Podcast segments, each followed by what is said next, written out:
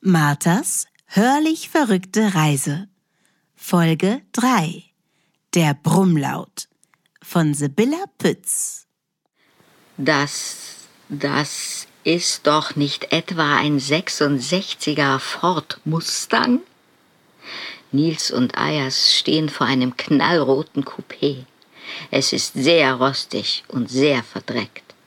Auf der Motorhaube liegen pralle blaue und gelbe Müllsäcke und auf dem Dach ein Strohballen. Dem Running Horse auf dem Kühlergrill scheint das nichts auszumachen. Brillant strahlt das Emblem wie neu. Noch ein Pferd, lacht Ayers.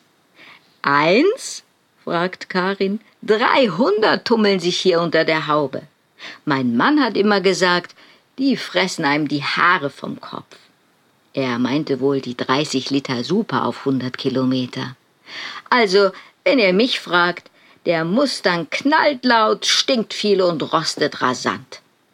Drum taugte er zuletzt nur noch zum Hühnerstall. Immerhin im Stall auf Rädern.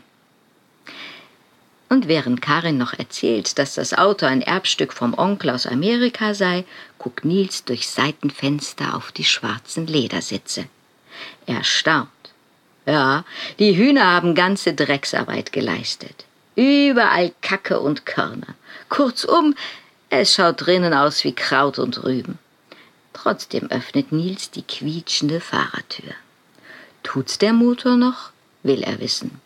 Karin nickt. Der Schlüssel steckt. Nils streift mit dem Handschuh etwas Stroh und Federn vom Leder, steigt ein und versinkt im Sitz. Vorsichtig dreht er den Schlüssel und gibt Gas. Auf Anhieb springt die Maschine an. Nils gibt mehr Gas und acht Zylinder brummen laut. Wow, was für ein sonorer Sound. Mit dem Steuer in der Hand und geschlossenen Augen cruist Nils nun durch Hannover.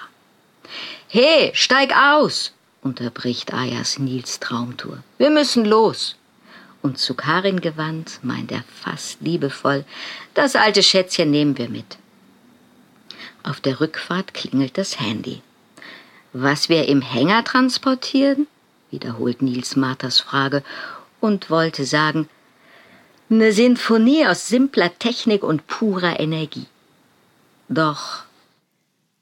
Wir hörten Der Brummlaut von Sibylla Pütz. Die Geschichte nimmt richtig Fahrt auf in diesem knallroten Mustang Coupé.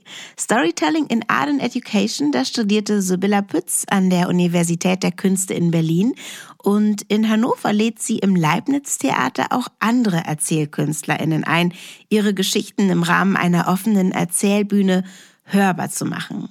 Außerdem gibt sie Workshops für alle, die Lust aufs Storytelling und aufs Schreiben bekommen. In der nächsten Folge hören wir Anna Darmstädter.